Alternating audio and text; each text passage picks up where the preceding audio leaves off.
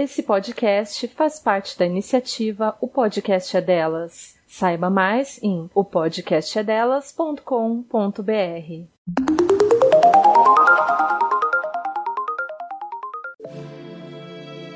Se você também já passou vergonha por não saber o significado de algum termo do universo feminista, então vem com a gente nesse podcast que vai te ajudar a desmistificar palavras através do dicionário da língua portuguesa. Eu sou a Teca Carbonel. E eu sou a Júlia Presoto. Nesse episódio, nós vamos falar de um termo que é fundamental para entendermos a história desse território que aprendemos a chamar de Brasil. Hoje vamos falar de mulheres indígenas. E para isso, vamos contar com a presença de uma mulher e líder indígena da etnia Pataxó. Antes de começarmos esse episódio, já vamos pedir para vocês correrem lá no nosso Insta, arroba Dicionário Feminista e acompanharem todas as discussões sobre os termos que a gente traz aqui no podcast. A gente também não vai ficar triste se você quiser entrar no nosso grupo do Telegram. O endereço é t.me barra Dicionário Feminista Podcast. O link também vai estar lá na nossa bio no Instagram. Segundo o dicionário, mulher é o ser humano do sexo feminino e indígena é o que é originário ou próprio de um país, região ou localidade em que se encontra. Há 520 anos atrás, se deu o início da invasão portuguesa em território brasileiro. Em sua descrição dos povos originários, Pedro Vaz de Caminha não economizou palavras ao descrever os corpos indígenas como as suas, abre aspas, vergonhas, fecha aspas, sempre expostas, a beleza exuberante das mulheres e a ingenuidade que o escrivão português acreditava ver nesse povo. Naquele momento, se iniciava uma guerra que dura até hoje, um dos maiores genocídios na história da humanidade, marcado pela invasão de terras em prol da exploração de recursos naturais. De acordo com o antropólogo Darcy Ribeiro, a população estimada entre 5 e 6 milhões de indígenas em território brasileiro foi reduzida a 250 mil indígenas em 1825. O alto índice de mortalidade se deu por conta das guerras, escravização e doenças altamente transmissíveis, como a varíola, a gripe, a malária e a sífilis, decorrentes da violência colonial. As mulheres indígenas, além de sofrerem todos os impactos de tal repressão, também tinham seus corpos violados pelos colonizadores portugueses. A prostituição e o tráfico sexual marcaram esses povos de tal forma que, em relatório divulgado pela ONU em 2010, existe a estatística de que uma em cada três mulheres indígenas são estupradas ao longo da vida. Hoje, o IBGE aponta que a população indígena em território brasileiro soma 897 mil pessoas, 305 etnias e 274 línguas diferentes. Desde 2008, a Lei 11.645 faz com que o ensino da história e cultura afro-brasileira e indígena nas escolas seja obrigatório. Apesar disso, ainda há uma grande resistência e despreparo das instituições de ensino ao cumprimento da lei, algo extremamente problemático em um país onde o presidente, em seu discurso na ONU, faz questão de culpabilizar a população indígena pelas queimadas no Pantanal.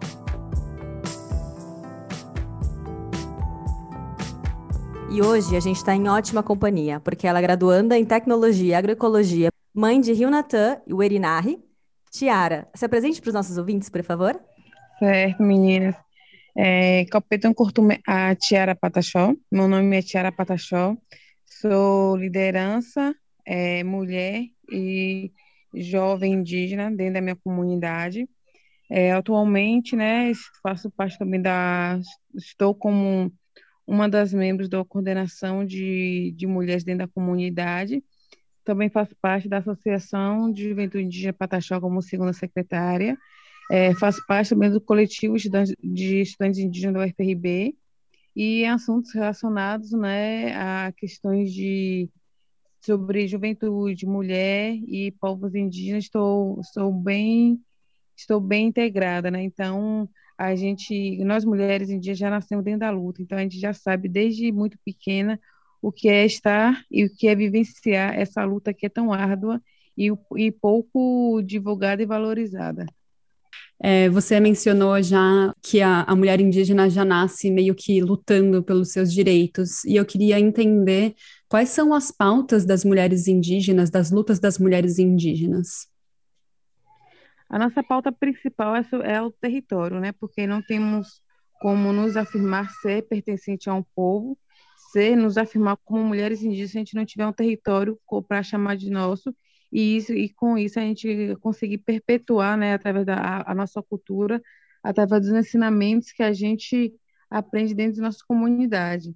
Então, é, a principal luta é a questão de território, depois vem a questão é, de educação, saúde, e também é uma das nossas prioridades é a questão também cultural, né? A preservação da cultura. A gente sabe que a colonização chegou com todo o gás dentro do nosso território, né? Houve muito, muito genocídio, houve extermínio de povos, e a gente está a todo momento lutando contra todos esses tipos de retrocessos que a todo momento tentam nos, nos retirar do nosso território, né? Eu participei de uma. Como é que eu posso explicar isso? É, era tipo um, um tour, um passeio em que as pessoas, é, em que uma, eu, a gente mora no Canadá, acho que eu não cheguei a falar para você, é, e aqui a gente tem uma é, uma educação muito forte assim quando quando a gente está se tratando de povos indígenas. E eu fiz uma, um tour onde as pessoas estavam falando, onde um, um líder indígena estava contando sobre a história da comunidade indígena dentro daquele lugar antes de ser colonizado. E era um parque sem, só com grama e sem, sem nada. As pessoas é, chegaram e desmataram, e aí ele foi contando: aqui tinha isso, aqui tinha aquilo. E eu acho que só naquele momento eu comecei a entender como é que deve ser doloroso você ser removido do seu espaço, ser removido de onde você nasceu, sem, sem te dar nada em troca, assim, né? Ele é, foi é meio que Aqui contam que a história é assim: é, se você, eles tentaram tirar, é, dando alguma coisa em troca, e a pessoa falava: Não, não quero nada em troca. Ah, então a gente vai tirar mesmo assim. Então é muito doloroso essa questão do território. Se você puder compartilhar um pouco da sua experiência sobre isso, seria muito legal. É, eu nasci dentro de um território, né, que na época não era demarcado. Então, é, a luta pelo pela território é uma luta coletiva, né, que envolve tanto um povo que, ao, qual pertence ao território local, quanto a todos os povos indígenas. Então, desde pequena, sempre acompanhava, né, é, familiares, amigos, lideranças, cacique, na luta, né, pela garantia do território, principalmente aqui, né, na, na região onde eu moro, que eles têm como é, o Brasil, né, leva esse título, né, Porto Seguro, Santa Cruz Cabral, onde descobriu o Brasil, e que a gente retruca arduamente, né, que não, o Brasil não foi descoberto, o Brasil foi invadido, foi estrupado, então a gente tem sempre que estar, tá, né, nesse tentando desmistificar essas questões, essas histórias que o colonizador, o colonizador é, jogou e que a grandes mídias comprou, né? Então a nossa luta pelo território já começa desde aí, né? Desde, desde essa desmistificação dessas histórias, né, que o colonizador contou e que as pessoas acreditam e que chegam aqui querendo cobrar é, um posicionamento, querendo cobrar que a gente seja da forma qual está relatado dentro dos livros, né? Então, aqui onde for, houve o maior contato, né, de indígenas com, com não indígenas, aqui onde houve o maior, o maior nível de estupro, de mortes, então, a mixigenação aqui foi muito forte, ainda, ainda, ainda é. Então, a gente tenta a todo momento é, mostrar né, que, para além da questão territorial, a gente também tem que mostrar que, independente do, do nosso estereótipo, a gente é indígena. E aí a gente sempre bate na tecla por conta disso, que as pessoas não veem, né? Principalmente as pessoas que vêm nos visitar aqui, elas não veem a gente como, os, como que é retratado nos livros, né? Então, a gente tem que estar todo momento é, querendo comprovar uma identidade que já é nossa. A gente tem todo momento comprovar que o território é nosso. E isso, como falei, vem desde pequenos, de nós muito pequenos, né? Então, quando nossos, nossos mais velhos saíam para viajar pra, pela questão territorial, para conseguir a demarcação dos territórios, a gente já ficava apreensivo dentro da nossa comunidade. E a gente sempre viveu em zonas de conflito, né? Hoje em dia, não com muita frequência, mas anos anteriores eram muito frequentes conflitos entre indígenas, fazendeiros, indígenas, grandes é, partes, é, empresas hoteleiras, indígenas e, e é, policiais militares. Então, sempre houve muito conflito e a gente sempre ficou muito apreensiva dentro do nosso território, né? Então, isso sempre despertou em mim a vontade de está sempre lutando é pelo, pelo que o meu povo de fato acredita e luta desde sempre. Resistir há 520 anos a um genocídio, a extermínio, a estupro, não é, não é uma coisa muito fácil, né? E ainda assim continuar mantendo vivo uma cultura, é, a língua, costumes, é, mostra que realmente os povos indígenas são resistentes mesmo. E para continuar, né, mantendo essa resistência, a gente é, a gente luta pela questão territorial, como você bem disse, né? A gente cada canto que tem dentro do nosso território tem um significado. Cada ponto tem uma história que um dos nossos mais velhos passou, contou e aí chegou até a gente. Então, retirar a gente dentro dos nossos territórios é estar tá retirando de nós o direito de viver essa história, o direito da gente estar perpetuando essa cultura, né? Então, por isso que a gente sempre vai continuar lutando, e é por isso também que nossos anciões falam, né, que preferem morrer e virar adubo dentro do território, mas, dentro, mas do território eles não saem, porque a nossa ligação com o território é muito forte mesmo não pela questão de apego à terra, mas é pela questão da luta, do, da luta, da resistência, de toda essa história, né, que por mais que é violenta, foi violenta, continua ainda sendo, mas faz parte de nós, faz parte de que nós somos hoje. Ô, Tiara, eu queria um, é, destacar uma, algumas coisas que você falou na sua fala, é, a respeito desses corpos, dos corpos da, dos indígenas, né, que você comentou, nossos corpos estuprados e tal é, como uma forma, como uma arma, né, da miscigenação, da colonização. E eu queria que você é, comentasse um pouco sobre essa questão da, da imagem dos povos indígenas hipersexualizados, é, principalmente também, né, com relação às mulheres indígenas, trazendo aqui para nosso tema de hoje. É, como que essa hipersexualização é, atua nesse mecanismo colonial, de invasão, de apropriação, de violência? Como que isso funciona, todo esse sistema é, na, nessa representação hipersexualizada dos corpos? É, isso tem sido uma é, de todos os problemas que a gente vem enfrentando, né? Esse também é um dos principais, porque é, principalmente nas mulheres, né? A gente sabe que o nosso sistema brasileiro é um sistema extremamente machista, né? Patriarcal.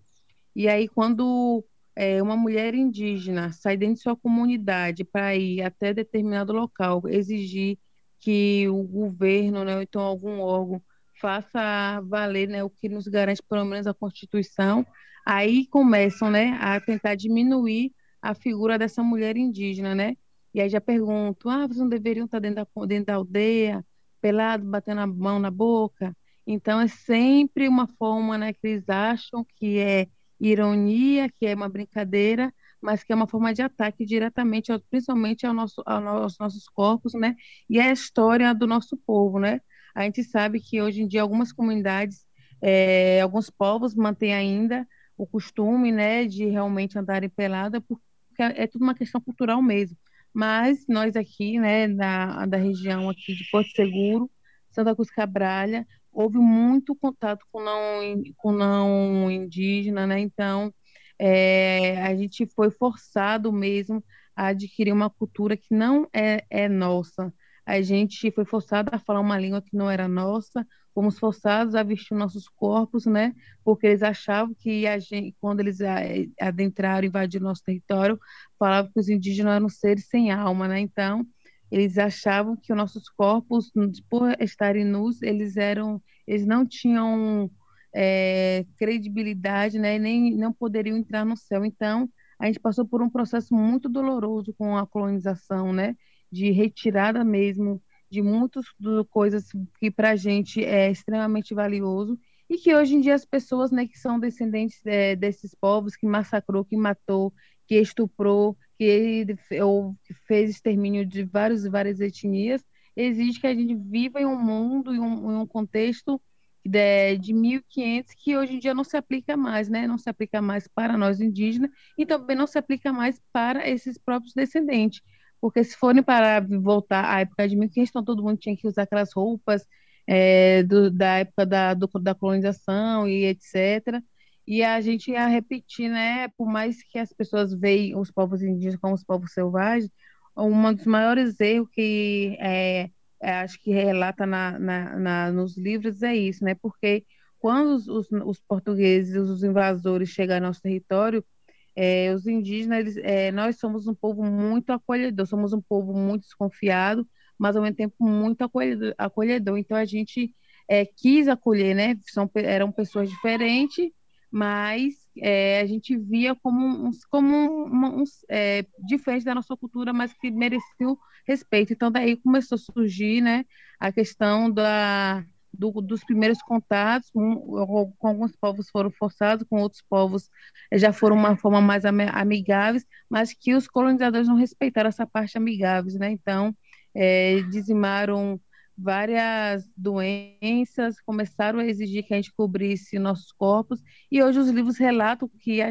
nós, mulheres indígenas, né, a, na maioria das vezes que a gente assim, é, vê alguma figurinha do corpo indígena, sempre demonstrando né, aquele, aquele corpo é, sarado e não sei o quê, e aí as pessoas exigem muito que a gente tenha esse tipo né, de corpo padrão também, e que infelizmente, é, infelizmente não, e que felizmente, na verdade, a gente não segue, porque a gente, cada povo tem sua cultura e cada povo indígena também tem, seu, tem suas características físicas, né? E isso é o que nos vem sempre nos fortalecendo, porque a gente não é, segue padrão nenhum, a gente está aqui a gente respeita o nosso corpo, a gente consegue, a gente respeita o modo como a gente vive. Eu acho que também isso também é uma das coisas que incomoda muito, né, as pessoas não indígenas, porque eles querem é, colocar sempre encaixar, né, é, pessoas algum grupo, algum grupo de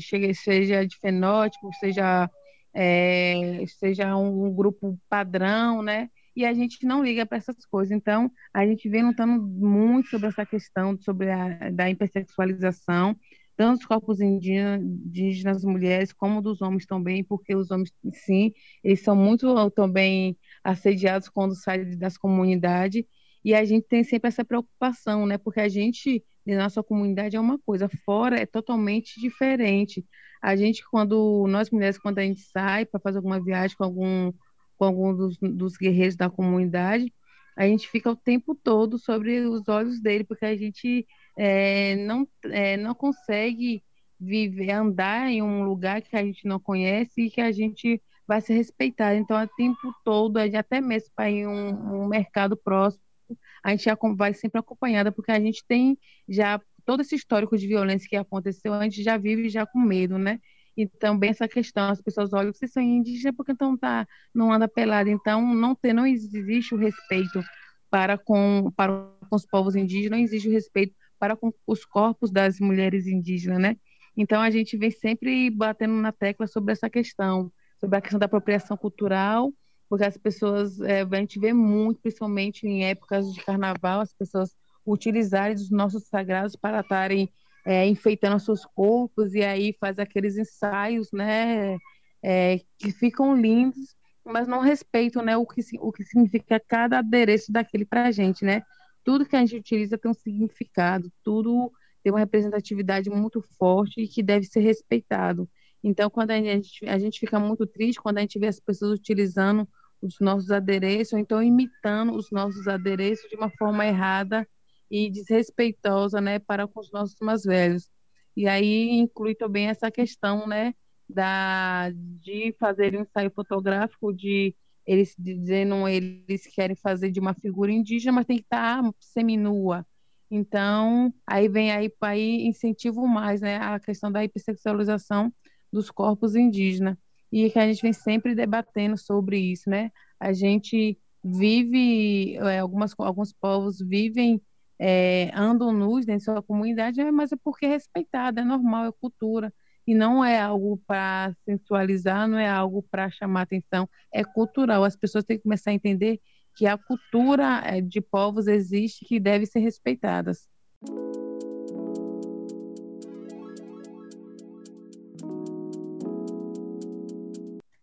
Cara, eu fiquei.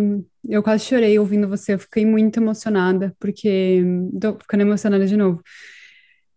Porque é muito difícil você ter que lutar tanto. Eu fiquei muito emocionada no momento que você falou que os povos indígenas eles são é, resistentes, porque olha o quanto que os povos indígenas passaram e vocês continuam aí. Então eu estou muito emocionada ouvindo você e eu queria só. Eu já agradeci você por fazer parte desse podcast, mas eu queria agradecer mais uma vez por estar abrindo é, o seu coração e, e, contando mais sobre a sua experiência, porque é, a gente precisa muito, muito que as pessoas ouçam mais, né? Mas voltando às perguntas, é, a gente quis nomear esse episódio como Mulheres Indígenas, porque é, não é o nosso lugar de fala, como pessoas brancas, dizer é, qual que é o movimento que vocês devem seguir ou não, né? É, eu já ouvi alguns relatos de que o feminismo não, não necessariamente cobre todas as pautas que são uma demanda do, das mulheres indígenas, então a gente quis nomear ele como mulheres indígenas. É, para você, você acha que o feminismo ele cobre todas as pautas? Você acha que o feminismo é uma boa representação do que as mulheres indígenas precisam? Eu acho que o movimento né, das mulheres feministas, elas, é, assim como foi um processo né, para a criação do movimento, para as pessoas também, as mulheres se aceitarem né, como mulheres feministas, é um processo também para a questão da inclusão de outros, de outros corpos, né, de outras culturas também. Eu não acho que o movimento é, inclua, de fato, a luta na representatividade das mulheres indígenas mas que eu acredito que é devido a esse processo né, de luta que a gente sabe que as mulheres indígenas para ocupar o espaço hoje não é nada fácil. Então, hoje em dia, para a gente já é uma grande conquista nós nos organizarmos como, como mulheres e ir atrás dos nossos direitos, né? E conseguir esses direitos nossos e a gente conseguir hoje em dia ter acesso a várias coisas, ter uma certa liberdade, né? Então, eu já vejo isso como um, um, um grande avanço, que não é muita coisa, mas que já é, que comparado a anos anteriores, é, vem aí como, um, como uma forma mesmo da gente se orgulhar mesmo, mas que ainda assim não inclui, né, como falei, a, a pauta das mulheres indígenas. Até porque também as mulheres indígenas, em nosso, um, em nosso contexto territorial, a gente vive é, de uma maneira que é, foi nos passado através dos nossos, dos nossos antepassados. Então, hoje em dia, apesar que muitos povos é, tem, são um pouco mais isolados, mas devido a esse contato né, com o não indígena, que por ter sido uma forma muito dolorosa e sofrida, então, quem sempre tomava, tomava vez para tentar fazer diálogo, para defender o território, eram sempre os homens, e as mulheres sempre ficavam dentro das comunidades, na questão mesmo para em uma guerra, as mulheres que ficavam fazendo, cuidando das ervas, cuidando dos locais que iriam receber os, os, indígenas, né? Então, a nossa responsabilidade vai é muito maior por conta dessa questão que a gente carrega conosco é, o dom de gerar vidas e além de dessa vida a gente tem a responsabilidade né de perpetuar a cultura né a pedagogia tradicional indígena então é, a, as crianças indígenas elas são muito ligadas às mães e as mães são muito ligadas filhos por conta dessa questão, porque cabe a nós mulheres indígenas é, passar para as, as, futuras gerações todos os ensinamentos que a gente aprende desde pequena, né? Então, meu trabalho com os meus filhos é voltado para isso, para ensiná-los sobre a cultura, para ensiná-los a viver dentro de um em um mundo que não respeita, é, que não nos respeita, mas que ainda assim a gente tem que estar sempre é, resistindo e não abaixar a cabeça e, para além disso, também né, lutando pela questão territorial, que a gente, de nossa comunidade, a gente faz muita coisa mesmo, né? Assim também como outras mulheres não indígenas também. Então, a sobrecarga sobre nós é muito alta, né? E aí a gente sempre fica nessa de é, procurando um, é, um lugar, um espaço também, né? De, de voz, e que aqui na comunidade esse espaço é, foi aceito com uma é, de, é, de boa mesmo, né? A gente pensou que é, iria ter uma certa resistência por parte dos anciões, que a, a gente respeita muito os nossos anciões, o, o que eles falam para a gente é aquilo mesmo, e a gente não retruca, a gente aceita, mas a gente achou que a gente não iria conseguir esse espaço de voz, né? E hoje em dia nós temos dentro da nossa comunidade aqui mulheres que são lideranças, que são caciques, que é, coordenam né, uma comunidade, que organizam e que, dá, que a gente vê que está tá dando super certo e vai continuar a dar. Então, a luta pela, pela, das mulheres indígenas começa dentro dos nossos territórios A gente começa aqui para a gente depois conseguir ampliar essa luta é, a um nível, a um nível maior, né? A um nível seja nacional ou internacional, mas sempre respeitando a, a nossa cultura né, e o que nos é passado dentro da nossa comunidade. Então, quando a gente fala que a luta dos povos indígenas é uma luta coletiva, é por conta disso, porque jamais uma mulher indígena, por mais que eu, se, eu seja uma mulher indígena e hoje eu tenho acesso a várias ferramentas, a várias tecnologias, tenho, eu tenho voz, eu posso falar sobre mim, sobre o meu povo com você, mas tem outras mulheres indígenas que não podem, devido a esse contato doloroso que foi com o não indígena. Então, ainda assim, muitas, muitos povos, eles preferem, é, é, com, entre aspas, né, preservar a figura da mulher, porque eles, eles acreditam que através da mulher que aí consegue, né, é, aumentar o número de o número de indígenas nas comunidades, a mulher que faz todos esses outros processos, né, como eu falei, de transmissão da cultura, da língua. Então, para preservar essas mulheres, eles não deixam que as mulheres, eh, algumas comunidades não aceitam que as mulheres, né, possam sair das comunidades. Eles têm medo da violência que elas podem sofrer, né? E com essa violência, e que essa violência volte para dentro dos territórios. Então, é um processo, né? assim como foi um processo para nós mulheres, de forma geral, ter espaço hoje, ter voz, ter, o, conseguir ter essa liberdade, é também um processo para as mulheres indígenas também.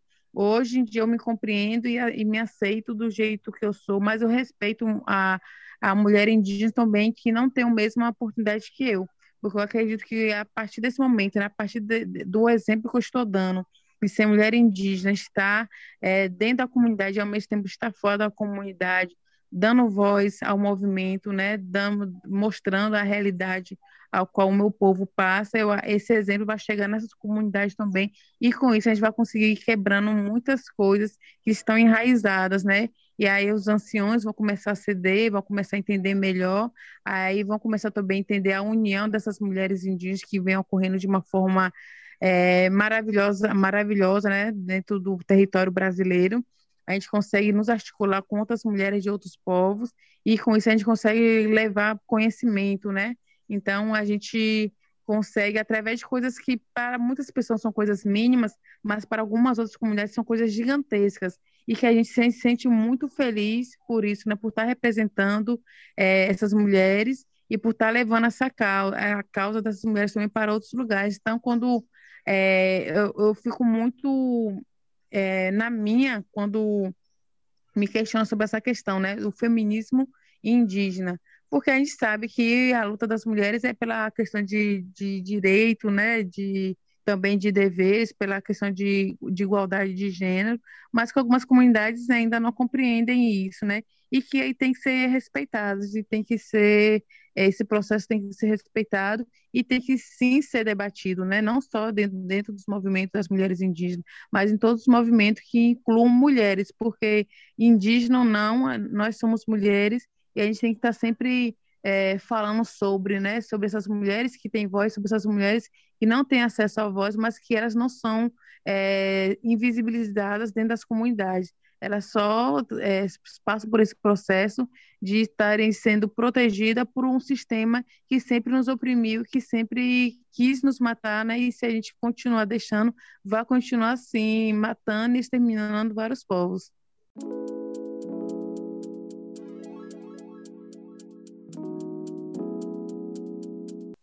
Eu gostei de tudo da fala da Tiara, acho muito esclarecedor, é muito bom a gente é, entender esse ponto de vista, entrar em contato, conhecer.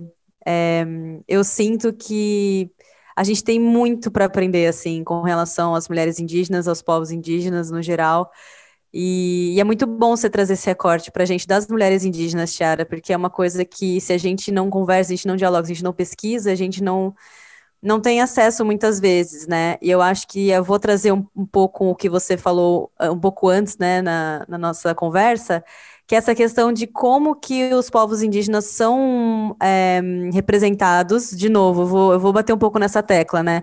Porque você falou da, da questão da, do carnaval, de como que os povos indígenas são representados, a hipersexualização, as, os corpos é, sempre muito padrões, né? Como se não existisse essa, essa variedade de corpos, né? Na, na, cultura indígena também, como se existissem apenas corpos padrões, né? E a gente falou aqui no roteiro, né, gente? São 305 etnias, 274 línguas, só no Brasil. Então, como que você é, vai achar que existe um corpo padrão, né?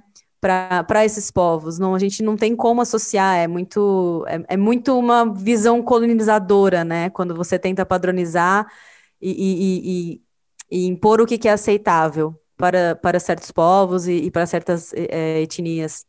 E eu queria conversar com você, Tiara, uma coisa que eu não sei se você assistiu, eu não assisti essa série, mas ela ficou muito popularizada, todo mundo estava falando sobre essa série é, elogiando, porque é uma produção brasileira feita é, pela Netflix, né, com a Netflix, que é a série Cidades é, Cidade Invisível. Eu não sei se você assistiu, mas eu. É, e também, se você não quiser comentar a respeito, tá tudo bem.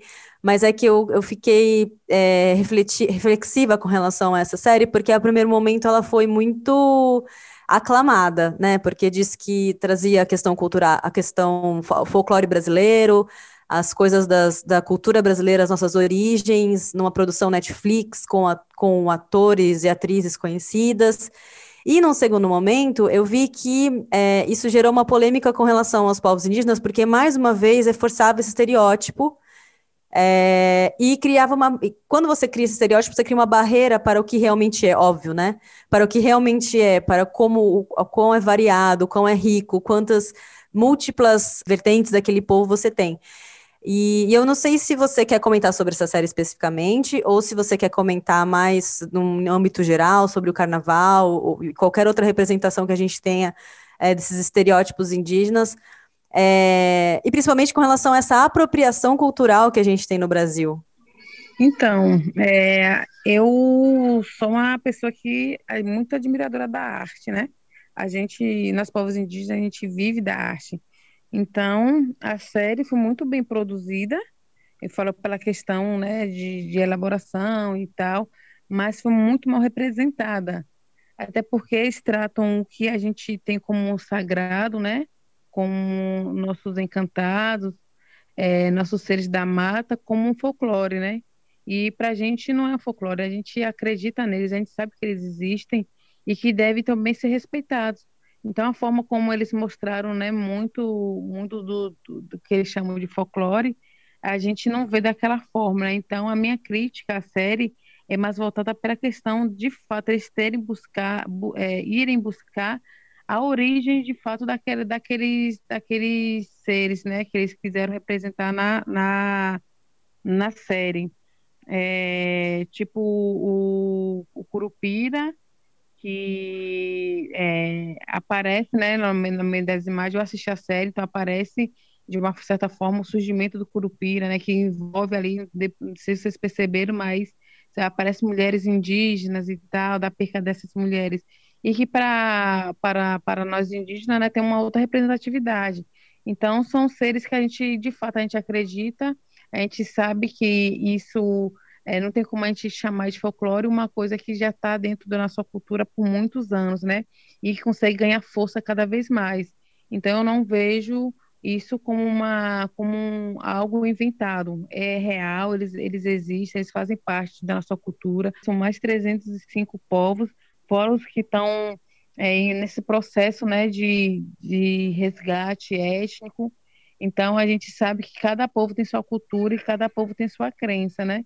Então, o modo como foi retratado a imagem, né, de, do, das nossas entidades, que foi uma forma que a gente criticou e vamos continuar criticando mesmo, porque não nos representa, não é? Trazer a perspectiva do colonizador para conseguir entrar na cabeça das pessoas e enraizar ainda mais uma visão colonizadora, é uma forma de estar tá, é, perpetuando uma, uma história que, que só agride ainda mais né, e fere ainda mais a cultura de um povo, uma, uma cultura de um povo que se mantém viva e, e resistente. Né? Então, a gente está a todo momento mostrando, falando sobre isso. Né? A gente já é, usa as redes sociais para falar sobre essas entidades, como a gente vê, sobre como nos é passado, e de repente vê uma série que vai abordar sobre o tema, mas que distorce todo tudo que a gente aprende, né? Então não nos representa.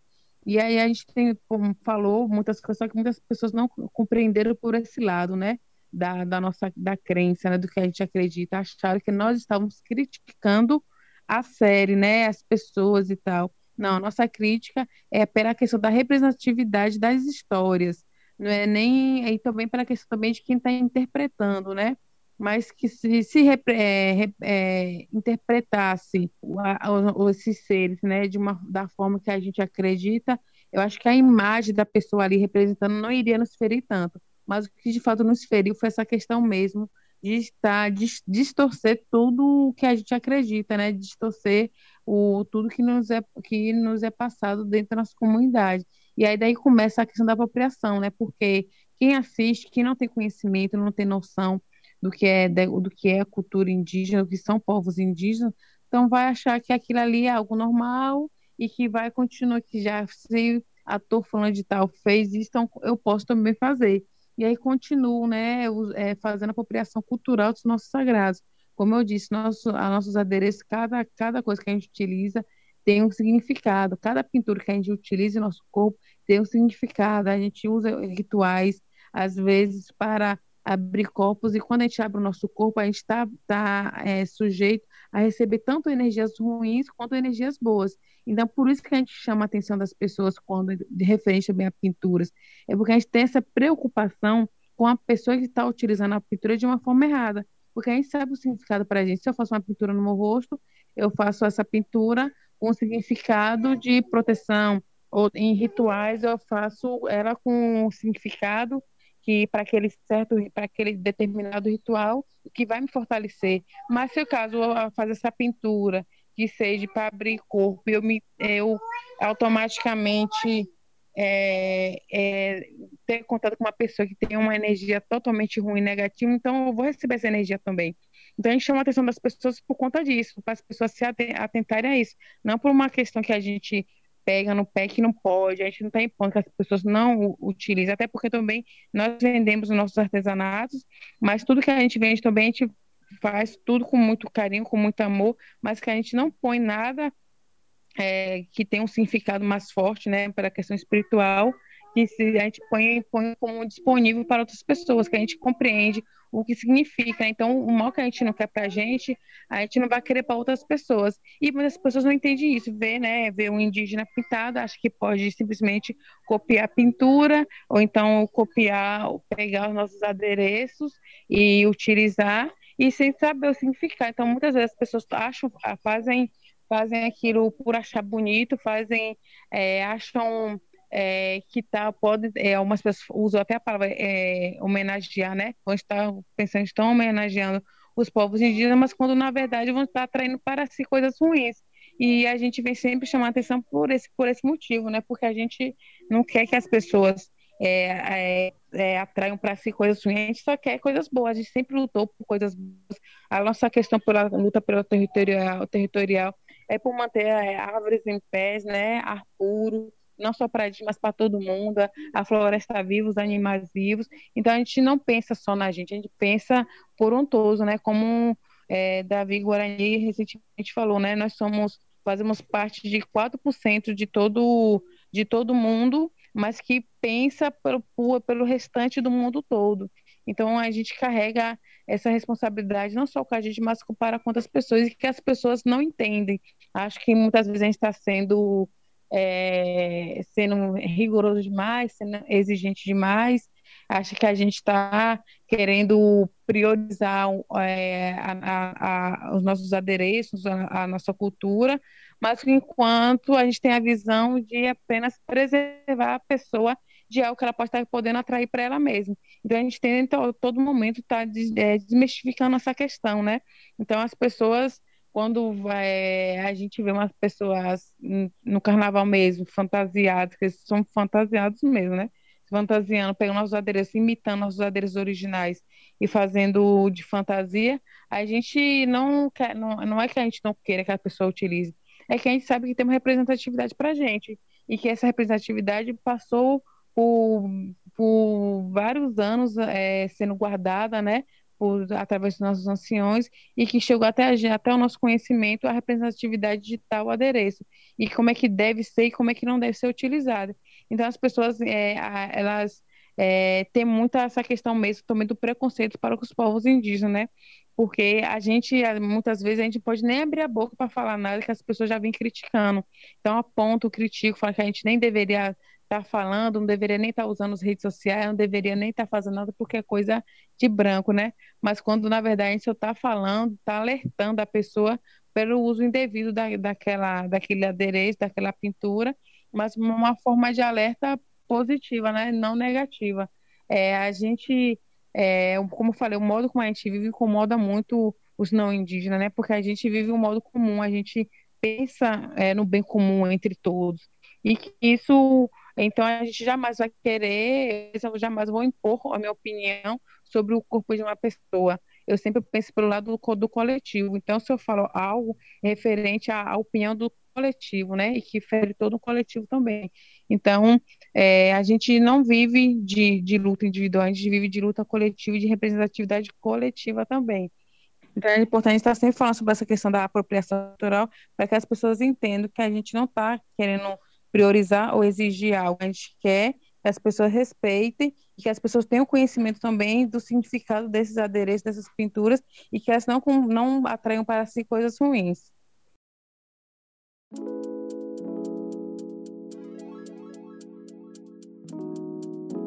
Tiara, você falou um pouquinho sobre é, pre preservação ambiental e pensamento coletivo, e eu queria tocar num, num ponto que é um pouco mais Ai, não sei, eu, eu, eu me sinto um pouco cansada de tocar nesse ponto. Eu acho que você também deve se sentir um pouco cansada.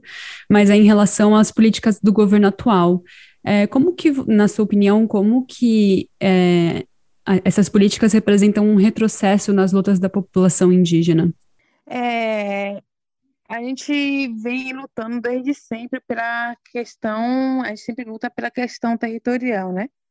Então, como foi a questão territorial inclui educação, saúde, segurança, e aí a gente vê que teve que ser é, muito pressionado, né, há muitos anos atrás, os governos anteriores, para que eles fizessem políticas públicas que atendessem é, coisas mínimas mesmo dentro das comunidades.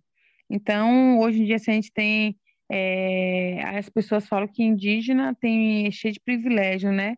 E quando for, quando a gente vai para a prática mesmo, não é privilégio nenhum. É, por exemplo, a questão da CESAI, que é a Secretaria Especial de Saúde Indígena. A CESAI só existe por conta dessa questão de diversidade cultural e étnico do país. Então, é, não é porque a gente tem atendimento diferenciado que a gente tem médico disponível, não. São como consultas normais, né, de, de postos, que existe nos postos, nas UPA, só que aí a, a quem for lá visitar essa, uma, uma certa comunidade e essa comunidade não falar português, tem, as, tem, elas têm como conseguir um intérprete, né, porque antigamente não tinha como, eram tratados todos de uma forma comum, sabendo que cada povo tem sua língua diferente, tem seu modo de cultura diferente. Então, a CESAI veio para manter, né, respeitar essa diversidade, diversidade dos povos. Então, a gente, é, e as pessoas acham que a CESAI é como se fosse um plano de saúde é, para pessoas é, que tivessem, tipo, um, um, capital elevado, entendeu? Quando na verdade não, são, a gente passa pelo mesmo processo, atendimento é, dentro da comunidade, é, marcação de exame, demora não sei quanto tempo também para conseguir marcar, fazer cirurgias de mais não sei quantos anos, então é o mesmo processo, não, não difere de nada, é porque, até porque também é SUS, né? Então, a única questão da CESAI que, que diferencia é sobre essa questão mesmo de que eles conseguem ainda, né, é, em casos de extrema urgência, de, de, muita pressão também, fazer uma transferência de um indígena que mora lá no meio da mata amazônica, que foi picado por uma cobra extremamente venenosa e consegue fazer, muitas vezes consegue, muitas vezes não consegue, fazer o, o transporte desse indígena para cá. Então, a, os polos, né, dentro das comunidades, mais próximos das comunidades, têm essa responsabilidade de estar notificando o que acontece dentro das comunidades. E a FUNAI pela mesma coisa, né? as pessoas acham que a FUNAI é um órgão que dá dinheiro para indígena, né? quando na verdade nunca nem se ouve na história casos de indígenas estarem recebendo dinheiro vindo da FUNAI, né?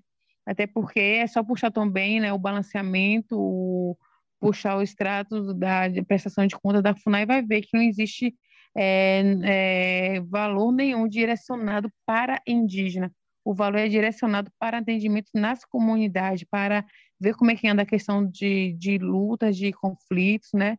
Saber se está é, para, as, para os técnicos que trabalham, para as pessoas responsáveis que trabalham na FUNAI irem fazer essas visitas, nada direcionado aos indígenas. Então, as pessoas é, inventam muita história, muitas, muitas fake news sobre os povos indígenas, que a gente, às vezes, fica é, meio desacreditado, né? Porque a gente não consegue compreender como uma pessoa consegue acreditar em uma, uma história que, que, se for é uma coisa tão simples, ir lá pesquisar, né? Puxar os, é, prestação de conta da FUNAI e ver se tem algum, de fato, algum dinheiro direcionado para povo tal. Então, coisas são por falta de informação, né? As pessoas hoje em dia estão muito elas são muito adeptas a acreditarem naquilo que ouvem do que naquilo que pode, elas podem pesquisar e se formar melhor e conseguir é, desmistificar o que ela ouviu, né? Então, elas acreditam muito, tem, muitas pessoas têm preguiça, na verdade, né, de pesquisar, de ir atrás da informação, de, de debater, de rebater a informação que foi recebida. Então, a gente, a nossa luta é muito forte por essa questão, né? Porque a gente está todo momento lutando por questões de políticas públicas, querendo uma saúde, um atendimento à saúde melhor, querendo que o carro da CESAI, tem os carros da CESAI, entre dentro das comunidades que estão afastadas, que muitas vezes não estão. Recentemente, a gente recebeu uma mensagem do, do, do DICEI, né, que é o distrito, é, é um polo distrital, falando que não tem recursos para colocar combustível nos carros para fazer visitas nas aldeias mais distantes. Ou seja, eu moro hoje aqui na aldeia de Cor Vermelha, que tem um contexto urbano, então eu posso muito bem sair daqui agora, quiser ir no hospital e ir, e, e simplesmente ir, eu tenho facilidade para isso. Mas é as pessoas que moram em uma, uma comunidade mais isolada, que não tem acesso, que não tem transporte nenhum. Então, se caso vier acontecer algum acidente, então as pessoas vão morrer por conta disso, porque não tem mais transporte, não tem mais dinheiro disponível para colocar combustível nos carros para fazer esse atendimento. Então a gente luta pela, é, pela permanência das políticas que já existem e pela melhoria também das políticas que, que existem, né?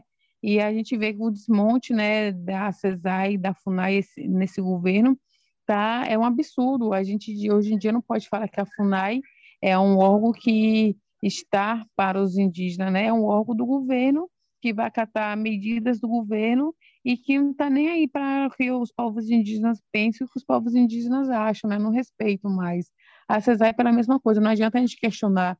Então, esse governo tem sido um dos governos que mais exigiu que os povos indígenas né, saíssem de suas comunidades ou para buscar melhorias, né? Porque antigamente, é, não sei se vocês tinham tanto acesso a, por exemplo, a perfis de indígenas nas redes sociais.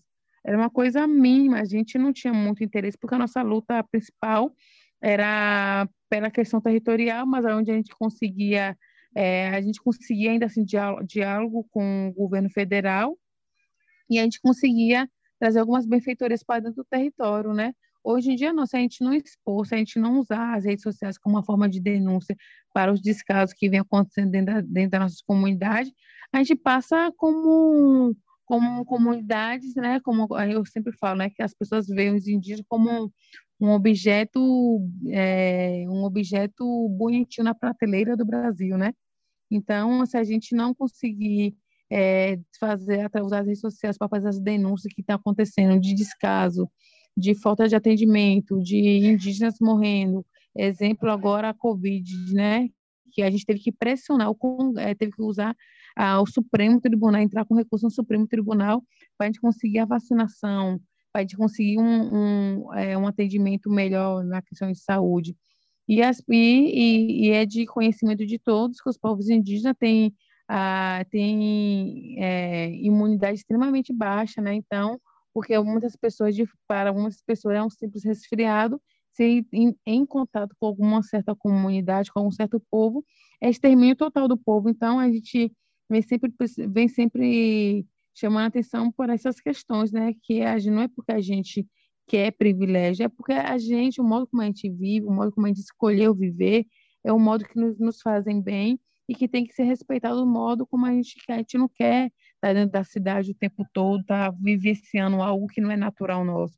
A gente quer viver o nosso natural, a gente quer comer as comidas que fazem parte da nossa cultura, é, comidas naturais, né? A gente quer beber a nossa água é, limpa, né? Que a gente é, pega, pega nos rios sem ser contaminada, mas que hoje em dia está muito difícil a gente manter essas coisas por conta da, das inúmeros casos que a gente vem é, de ataques que a gente vem recebendo, né? Então, o governo federal atualmente deu força para que a questão da grilagem tivesse ganhasse força pela questão dos ruralistas terem ousadia né, de invadir nossos territórios, atirando. Recentemente houve um caso que me chocou muito, né, porque eu sou mãe, eu sinto muito é, a dor de uma outra mãe, né? E é, de uma criança de seis anos que foi teve seu corpo totalmente dilacerado é, nos Guarani Kaiowá, no, em Dourados, e que a pessoa que atropelou né, a criança saiu sem prestar socorro nenhum. É, na, na, outra semana, com quatro dias depois, é, membros, dois membros da mesma comunidade foram pegos por fazendeiros, né? E aí sofreu torturas é, psicológicas, sofreu torturas físicas também, e que só conseguiram escapar porque um dos que estavam vigiando eles é, na hora é, saiu e eles conseguiram fugir, mas chegaram na comunidade com, com estados muito grave mesmo de violência, né, assustados. Então, são coisas, são violências que vêm acontecendo dentro dos territórios e que não é notificado, né? E que essas políticas que poderiam estar aí para é, compreender e fazer acontecer que os povos indígenas tivessem pelo menos um pouco mais é, sua cultura preservada, não está nem não está fazendo nada. Então, a gente que está usando, né, através dessas faltas de políticas públicas que vem acontecendo, a falta de assistência governamental dentro dos nossos territórios que a gente está utilizando para estar tá fazendo denúncias e o governo nada faz. Infelizmente, a gente hoje em dia tem um governo que não pensa nem na população indígena e nem na população não indígena, né? Porque se pensasse, se tivesse como prioridade é, o, o, a população, é, já era para termos né, mais da metade da população vacinada, pelo menos, né? Porque em um ano de pandemia é, já poderiam ter feito acordos com várias outras é, empresas, né, que estão é, fazendo a vacina, os vários países estarem negociando e a população está imunizada, mas não. Além de não comprar a vacina, além de ignorar que existe uma, esse momento pandêmico, né, ignorar o que vem acontecendo, eles também deu, deu né, o auxílio emergencial, mas que cortou e que infelizmente as pessoas que estão em estado com lockdown não pode ficar em casa parado. Então é uma é um o governo federal é um governo extremamente genocida, né? Eu falo isso em todos os âmbitos mesmo, é, que chega, chega é, ser indígena e não indígena. Eles não estão pensando na população, eles querem mais que a, que a população, principalmente a, a, população mais pobre, saia de suas casas mesmo, que tenham contato com o vírus, que é, essas famílias que muitas vezes moram é, 10, 12 pessoas em uma casa só, essa pessoa que sair volte com, com o vírus e aí consiga passar por restante da família e essas pessoas simplesmente estão morrendo e o governo nada faz. É assim também com os povos indígenas, né? Se a gente não tivesse tomado a precaução de nós nos mantermos em isolamento mesmo, a gente proibir a entrada de pessoas, até mesmo da própria família, dentro das comunidades, o nível, o número de mortes entre indígenas pelo Covid-19 seria altíssimo. Então, ainda bem que a gente tem uma, tem uma articulação, a gente consegue fazer articulação com outros povos, consegue levar informações é, através das redes sociais para outros povos, dialogar com esses outros povos de mais distante, e a gente consegue levar informações, porque se dependesse do governo federal para ele tomar alguma atitude de preservação, de tentar conter o vírus nas comunidades, já iria existir novamente, né? Assim como foi há séculos passados, nesse século também iria ter um grande quantitativo de mortes de indígenas, né? Então, as políticas públicas não, de fato, elas não atendem a toda, todas as nossas necessidades. A gente é, nos contenta com, com o mínimo, com o básico, para conseguir, né, ainda assim, nos manter dentro dos nossos territórios, né? Mas a, o restante, que quem sempre está correndo atrás, sempre lutando pela questão de, de melhoria na comunidade, somos nós mesmos, né? através das, das associações que a gente tem, através das cooperativas que a gente tem aqui dentro, que a gente consegue é, captar recursos para dar uma melhoria na, para, de, para, como, para as comunidades, para as famílias, e que se a gente dependesse no, do governo federal, principalmente o atual, a gente estaria em um estado de calamidade mesmo, né? Com a sua fala, Tiara, a impressão que eu tenho é que essa guerra que começou a, no século passado, ela continua até hoje, né? Uma guerra infinita que não acaba nunca, é, que esse ano só se, é, só se potencializou mais e através dessa, dessa, desse governo genocida que você já comentou, de uma necropolítica também, né? De, de não dar assistência às pessoas que precisam porque não convém. Enfim, é, eu acho que isso é mais um, mais um alerta, né? A gente já vem sido alertado desde o começo, né? A Ju até comentou que está cansada de falar sobre esse assunto. Eu sinto até que é um assunto para um episódio inteiro, sabe? Assim, para um outro episódio completo sobre isso, porque é um alerta que foi dado antes do governo é, ser formado da forma que está hoje. É um alerta que tem sido, né, mais uma vez levantado conforme o governo vai fazendo as suas escolhas, vai fazendo as suas decisões.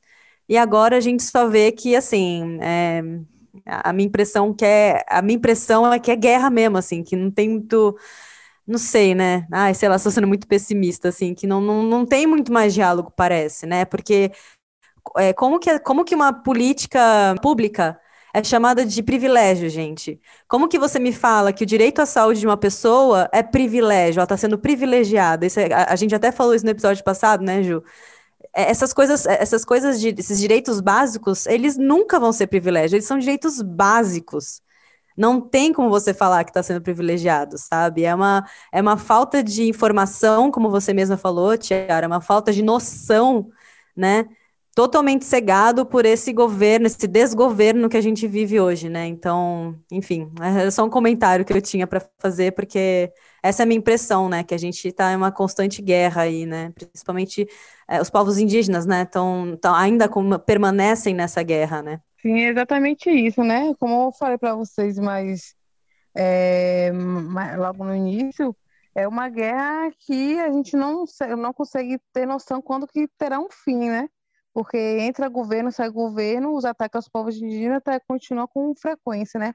Alguns anos um, com, de uma forma muito mais violenta, outros anos com uma, com, com uma certa condição de diálogo e de, de melhorias, mas ainda assim continuam sempre, sempre nos atacando, né?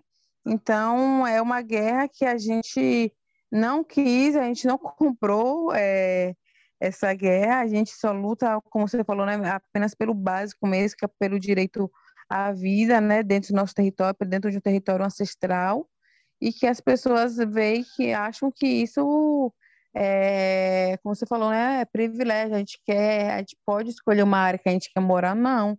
Essa área que a gente está morando hoje tem todo tem, tem, tem uma história, tem passado, nossos antepassados passaram por ali, né? Então, o chão que eu piso hoje, ele é adubado com sangue indígena, eu tenho consciência disso. Mas outras pessoas têm? Não tem. Então, a gente sempre tenta tá sempre levando um, essas informações para as pessoas, né? Para as pessoas compreendam de fato o, o nosso olhar como indígena, né? Então, áreas hoje em dia, que as áreas é, reservas indígenas que são preservadas, né, que tem seu alto nível de preservação ambiental, estão na mira de grandes ruralistas para, é, para seja para, por grileiros, né, para retirada de, de minerais, para retirada de madeiras, porque eles sabem que onde existe povos indígenas existe preservação ambiental, né, existe riquezas. Então é uma guerra constante, né? A gente a nossa guerra, é, a nossa luta é pela vida a luta dos governantes, né, de, de, da grande bancada que existe, né, é a luta pelo dinheiro, né, pelo capital.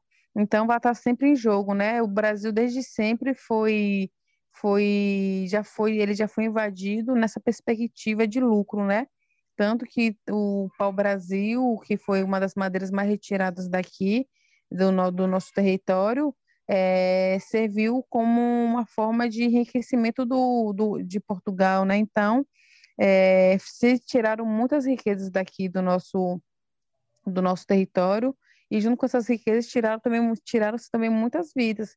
Foi como eu falei, né? Os nossos, nossos, nossos anciões, a gente já desde sempre aprende que a gente morre dentro do território, mas do território a gente não sai. Então, muitos povos morreram acreditando nisso mesmo, né? Aqui é o meu território, meus pais passaram por aqui, meus avós também. Aquele lugar ali, meu, meu bisavô fazia tal coisa, naquela área ali, minha tataravó fazia tal coisa. Então, tem um significado, né? Não é simplesmente, ah, não é apenas um lugar que simplesmente pode ser modificado com a urbanização. Não, a gente acredita que nossos, nossos antepassados, né, que já se encantaram, eles estão com a gente todo momento. Então, na área que eu estou hoje aqui, é, pode, pode ter sido a, é, pisada pelo, pelos meus antepassados que é, fizeram uma história aqui, fizeram algo aqui, e para ter um grande significado, né? Então, é, como eu falei, a nossa luta vai continuar sendo pela vida, né? Não só pela vida dos povos indígenas, mas pela vida de todo de todo todo mundo mesmo, né? Porque a gente se preocupa não só com a gente, a gente se preocupa com toda com todo o restante da população. E é uma guerra que infelizmente, Teca, não, a gente não pode dar um ponto final, né? Porque sempre vão estar tentando nos retirar de nosso território, vão estar sempre tentando retirar os nossos direitos, né, quanto povos indígenas, e a gente vai estar sempre lutando pela garantia dos nossos direitos, né? A gente sabe que há anos anteriores é, o, o sistema né, violento que aconteceu fez com que é, hoje em dia a gente se fortaleça ainda mais. Eram métodos, eram métodos e, método, e, e métodos de luta diferentes, né? Então, eram tempos diferentes, exigiam modos de luta diferentes. Hoje em dia a gente tem acesso a muita informação. Hoje em dia a gente utiliza da arma que era utilizada contra a gente para a gente conseguir nos defender, né? Que é o conhecimento. Hoje em dia a gente tem indígena em vários espaços, né? Que isso para a gente é extremamente importante. E esses conhecimentos têm sido, têm sido é, algo positivo para, para a gente na nossa luta pela questão territorial e pela vida, né?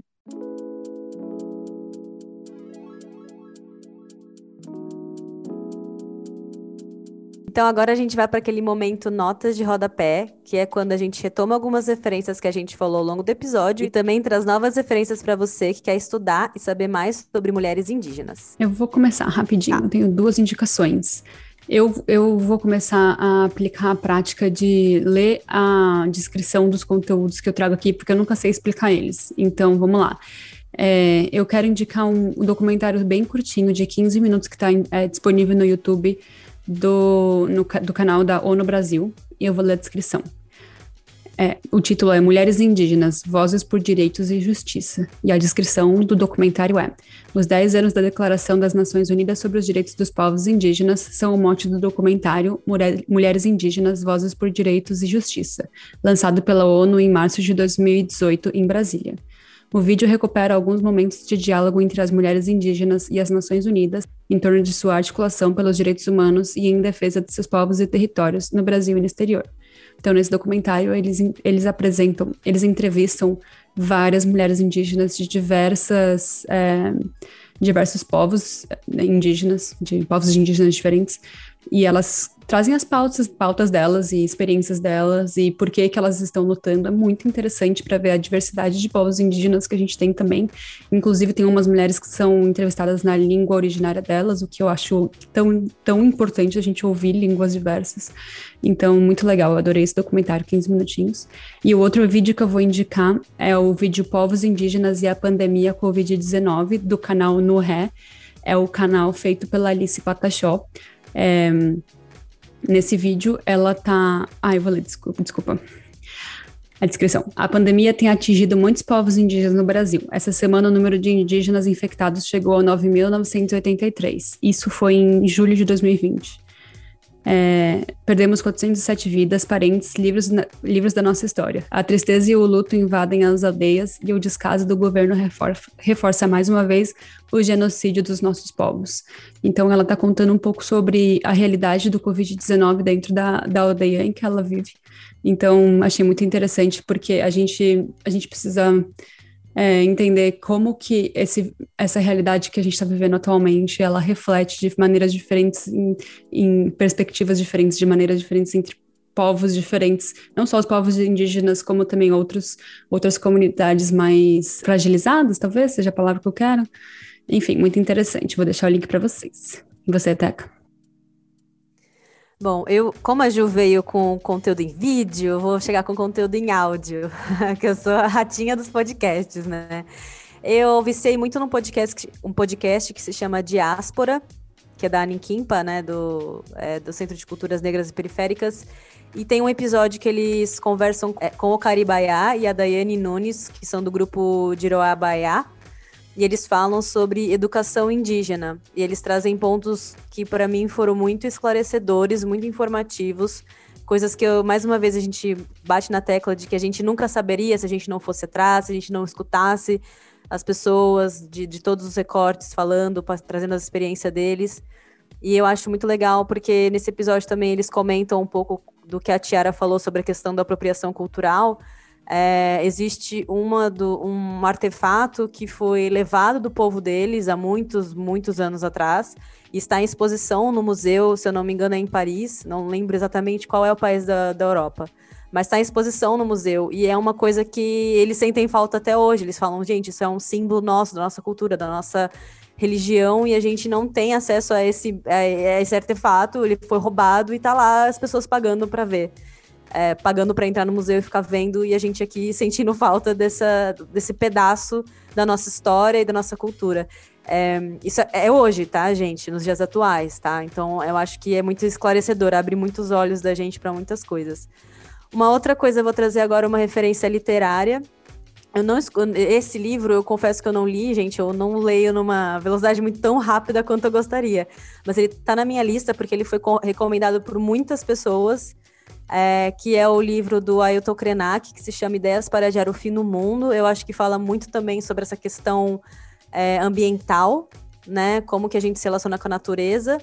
É, e também lembrar que a gente também é natureza, não somos coisas diferentes, não somos, é, né, tipo, entidades diferentes, humana e natureza, nós somos a mesma coisa e, e falaram para mim que esse livro ele abre muitos olhos para essas questões com relação à natureza, como se a gente, a gente se relaciona, como que a gente pode conviver em harmonia, ser um só.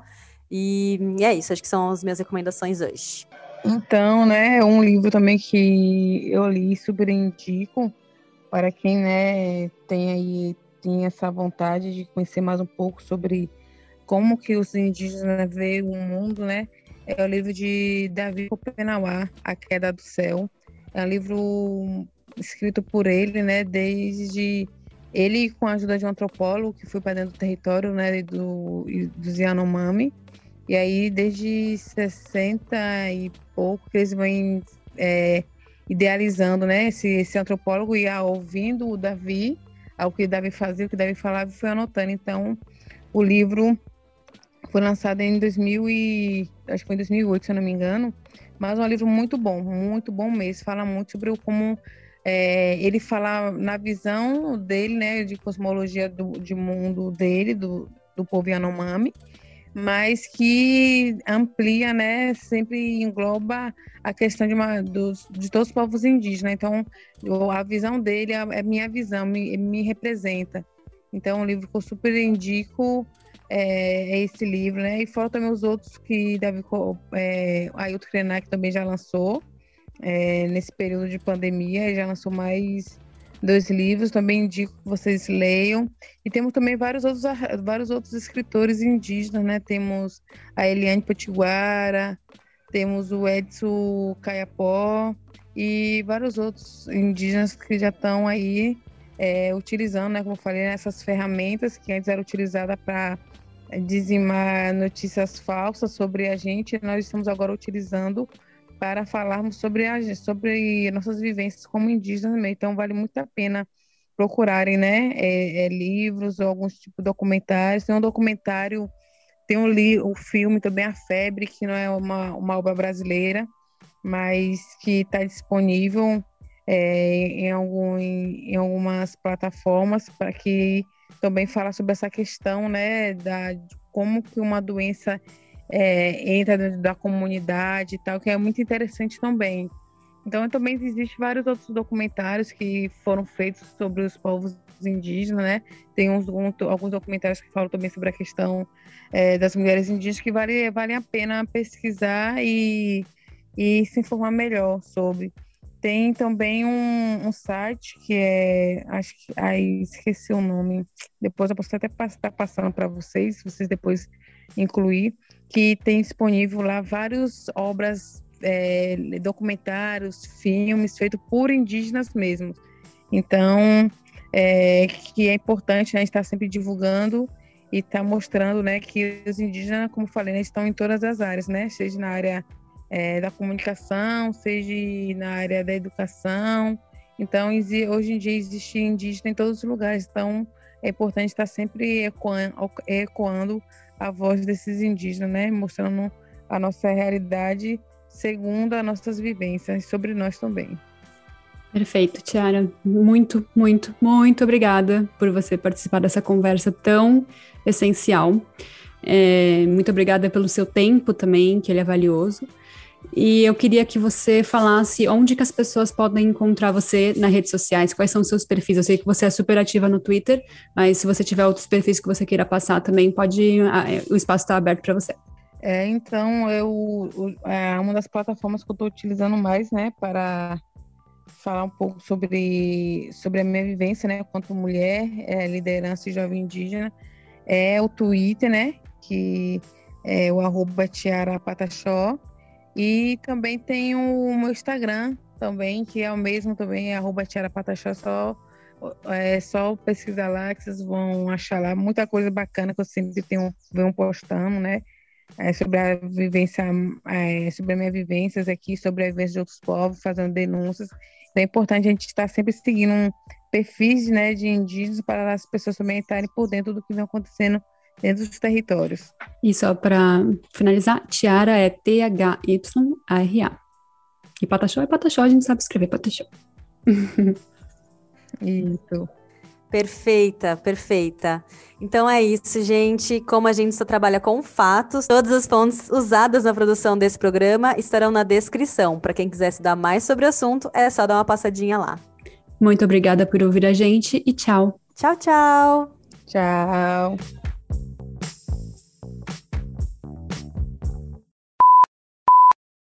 Você ouviu um programa participante da rede Podcast é Delas, uma iniciativa que fornece toda a infraestrutura necessária para mulheres hospedarem e publicarem os seus podcasts. Para fazer parte, entre em contato conosco através do site opodcastadelas.com.br ou através das nossas redes sociais, como arroba o podcast é Delas.